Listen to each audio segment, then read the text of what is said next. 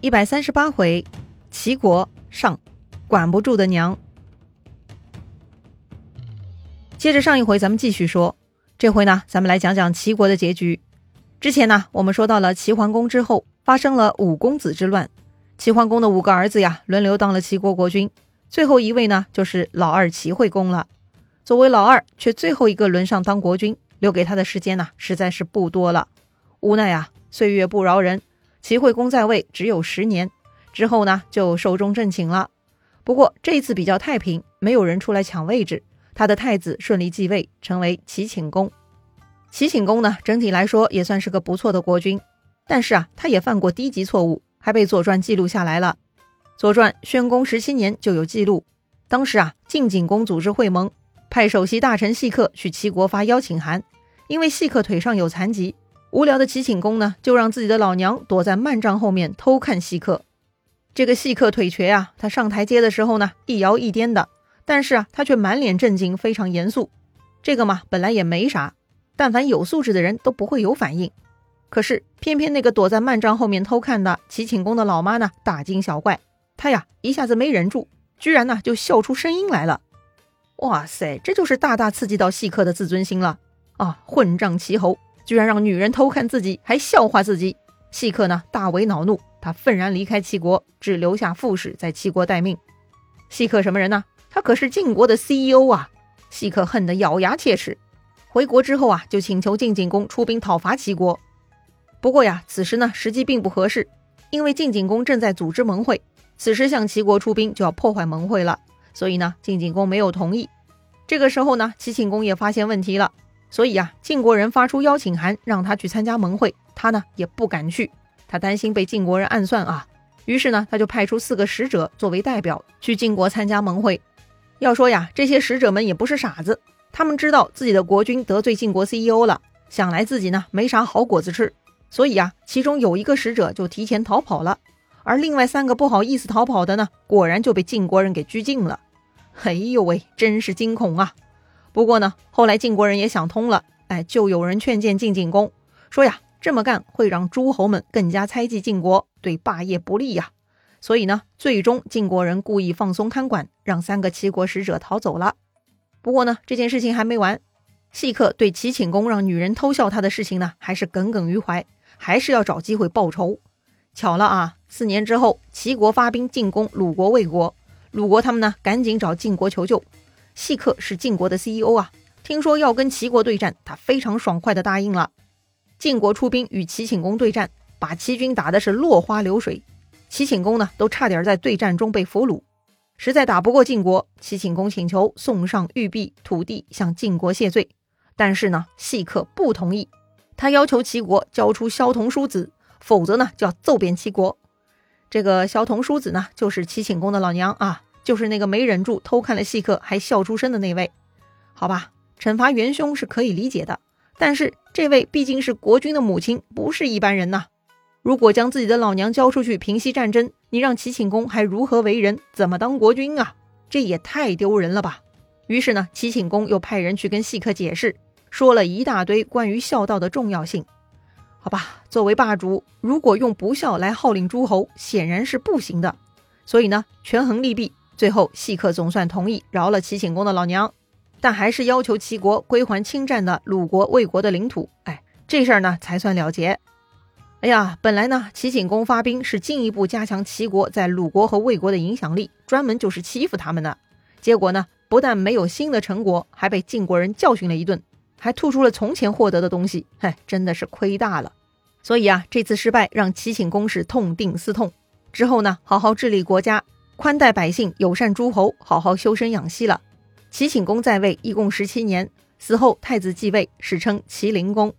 哎，通常带着“灵”这个谥号的国君呢，都是有故事的人哈。那么齐灵公身上有什么荒唐的事儿呢？首先呢，齐灵公跟他的父亲齐顷公一样，有一个做事不讲究的母亲。比起齐顷公的老妈偷笑细客残疾而招惹大祸，这个齐灵公的老妈呢，更是作风不正派。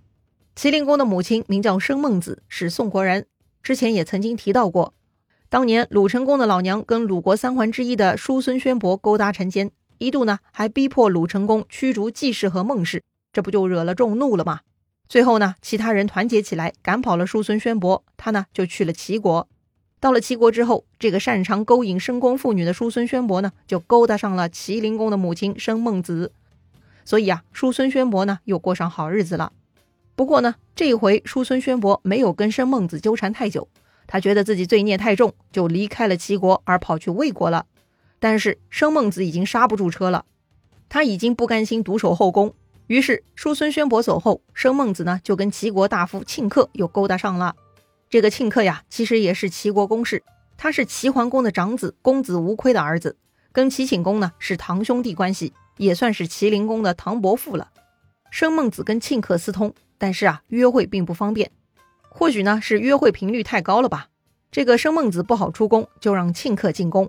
为了掩人耳目，庆克呢还男扮女装，跟着其他女人一起混进宫。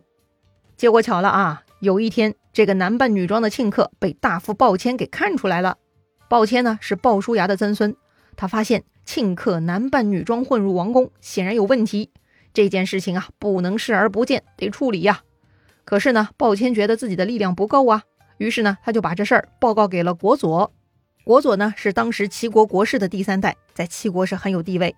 国氏的第一代名叫国义仲，出身齐国公族。当年拥戴齐桓公继位，政治站队很正确，所以呢，齐桓公之后他就得到了很高的政治地位。国氏跟高氏同为齐国上卿，是齐国的顶流了。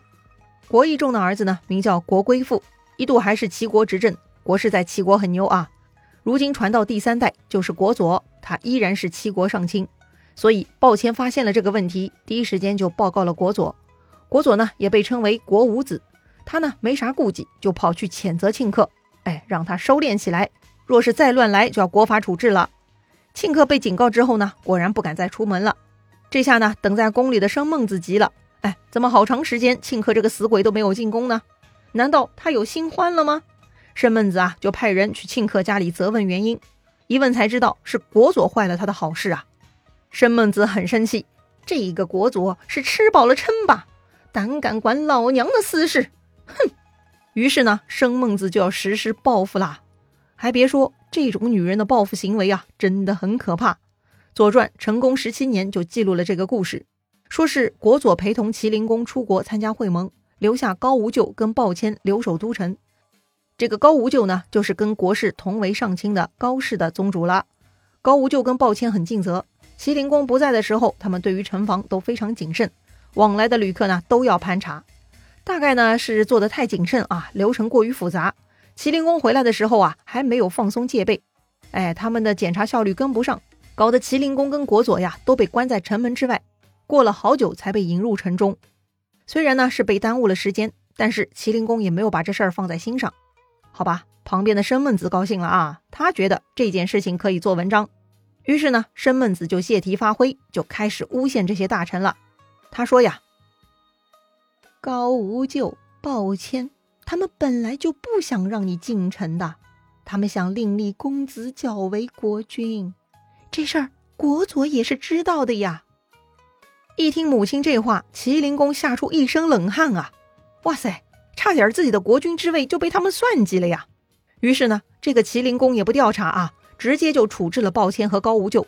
鲍谦呢被砍了双脚，而高无咎呢被驱赶出了齐国。好吧。鲍氏一族落寞了也没啥，但高氏一族那是齐国上卿，势力庞大呀。高无咎被无辜判罪，高氏族人自然是很生气。高无咎的儿子高若呢，就带着高氏封邑的族人，在他们自己的地盘卢地搞叛乱了。这一年呢，正好诸侯联盟进攻郑国，作为齐国的代表，国佐呢也领兵在外。趁这个机会，齐灵公呢就派崔杼和庆克率兵围攻卢地。崔杼啊，也是出自齐国公族的大夫，很有势力。哎呀，国内打起来了呀！国佐得到消息呢，立刻从联盟中撤回。他嘛，自然是站在高氏这一边的。国佐率军击退了崔杼，杀掉了庆克，又率领谷地的人造反了。这回麒麟公害怕了啊，知道事情搞大了。于是呢，他被迫求和，跟国佐来到了谈判桌上。最后啊，麒麟公承认庆克有罪，不再追究高氏或者国氏的任何人的任何责任，大家官复原职，以此平息事端。要说这个麒麟公啊。老妈不检点，自己的脑子也不好使啊。不过呢，这件事情还没完哈。麒麟公暂时忍气吞声，心中呢还是怒火熊熊。哼，国佐居然敢威胁寡人。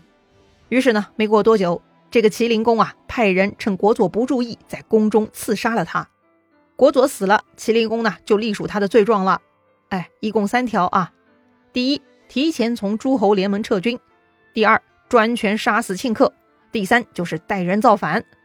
话说呢，国佐有两个儿子，一个叫国胜，一个叫国弱。听说父亲被杀，国弱第一时间逃去了鲁国，但国胜没来得及逃脱，就被麒麟公派人给杀害了。为了弥补庆克的家族，麒麟公呢让他的两个儿子庆丰做了大夫，庆佐做了司寇。哎呀，这个麒麟公老妈的情人最终也算没白死啊！虽然国士、高士，包括鲍谦这些人未必可爱，但是他们毕竟没有主动攻击的恶意，也是被迫自卫。但是呢，却被麒麟公整得鸡飞狗跳。哎，你说这样的国君能得到好评吗？当然了，麒麟公的污点不仅仅在于他老妈的放纵，他自己啊也有一个为当事人不耻的癖好。哼，那到底是个什么东西呢？精彩故事啊，下一回咱们接着聊。